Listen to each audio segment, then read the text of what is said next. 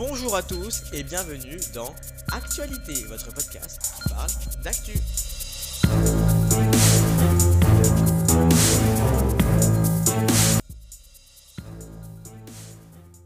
Hey, bonjour à tous et bienvenue dans Actualité, votre podcast qui parle d'actu. J'espère que vous allez bien. En tout cas, moi ça va super. On est mardi.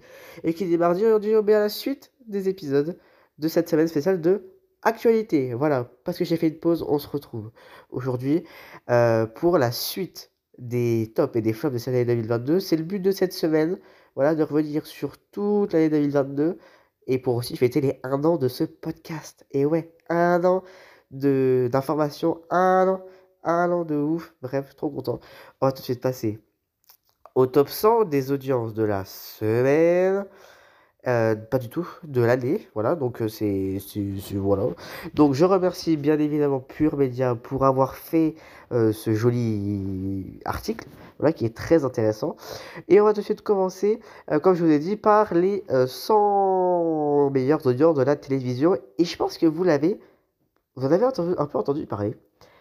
24,8 millions de Français, de téléspectateurs. Ça vous dit rien? Et bien en fait, c'est l'audience de France, Argentine, la finale de la Coupe du Monde, qui a fait la meilleure audience historique de toute la télévision. Et ouais, incroyable, franchement. Euh, ça c'est Et en plus, aux alentours de 16 heures. Non mais, ça aurait été en prime, mais imaginez Imaginez le truc de fou. Imaginez le truc de fou. Mais déjà là, 24,8 millions, bref. Gigantesque. Euh, TF1, eh ben, c'est 77 places du top 100. Et ouais, plus 7 places par rapport à l'année dernière. Euh, France 2, elle, 17 places dans ce classement contre 15. France 3, elle, a 6 places contre 9. M6, 6 places. Et eh ben, elle là. Allez, salut M6, salut mon pote. Et voilà. Alors, 37 euh, reprises, 37 pour les séries de TF1 contre 46 en 2021. Mais on va voir qu'il y a eu des belles surprises malgré le top des séries là. Bref, on va tout de suite commencer par le top 100.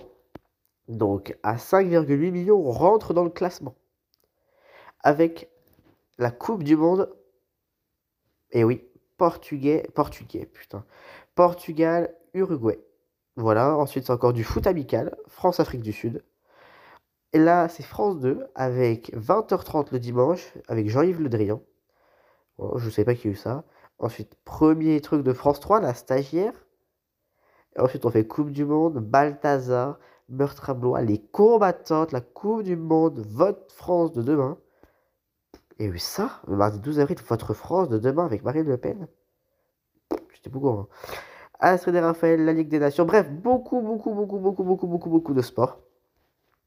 Mais en vrai, ça, ça nous intéresse pas trop, il faut être honnête, parce que, euh, bon, il faut voir un par un, mais par exemple, on va partir sur des petits trucs sympas. Bah oui, bon, euh, voilà, c'est euh, l'hommage à Jean-Pierre Pernaut qui a réuni 6,1 euh, millions de téléspectateurs et qui est quand même 71e. Les Restos du Cœur qui sont 63e avec 6,3 millions. Le Tour de France, Besançon, Briançon, Alpes d'Huez, 6,4, ils sont 56e. Et partie de campagne avec Gabriel Attal le 6 mars, 48e. On a rien à voir. Menace sur Carmelec sur France 2, qui sont 39e, voilà, avec 7 millions de personnes, comme euh, Capitaine Marlowe. Donc, euh, bah voilà, c'est pas mal. Le premier tour de la présidentielle a réuni 7,3 millions de téléspectateurs et c'est celle qui, a la place la 30e, voilà, sur TF1. En film, qu'est-ce qu'on a encore fait, au bon Dieu 7,8 millions le dimanche 3 avril et euh, qui, correspond à la 23e place. Euh, qu'est-ce qu'on a d'autre? HPI, euh, voilà, qui commence à la 8 place. Et en fait, les 8 premières, c'est toutes, toutes, toutes, toutes les derniers matchs de la Coupe du Monde. Voilà, Coupe du Monde France-Danemark, France-Australie, France-Pologne, France-Angleterre, France-Maroc, Argentine-France. Et pour Argentine-France, c'est colossal, 81% de part d'audience. Mais la part d'audience, c'est pas pareil. Euh, parce que bon, voilà, mais pour dire quand même 80%, c'est gigantesque. Et maintenant, on va passer au flop, parce qu'on en a fait les tops, que des gens qui, hein, voilà, sont contents. Maintenant, on va chialer un peu. Voilà. Euh, vous avez forcément vu que France 2 a relancé Masterchef. Voilà, 1,4. 8,1%. Bon, allez, hop, salut, ça, ça part. Zone évasion, voilà, bon. Qui a regardé cette émission déjà? 900 000 téléspectateurs à chaque fois. C'est catastrophique. C'est catastrophique. Euh, malgré la qualité de la première émission, La Grande Incruste. 2,28 millions de personnes. J'ai envie de pleurer par terre. L'Hôtel du Temps de France 3. Voilà. Vous l'avez forcément, non, pas trop entendu parler parce que c'était pas ouf. Hein, franchement, euh, voilà. Alors, et euh, on a vu euh, sur ces médiatiques l'animateur dire Je ne pense pas que c'était très judicieux de la diffuser à lundi. Les stars mortes sur France 3, c'est plutôt le vendredi. Voilà. bref.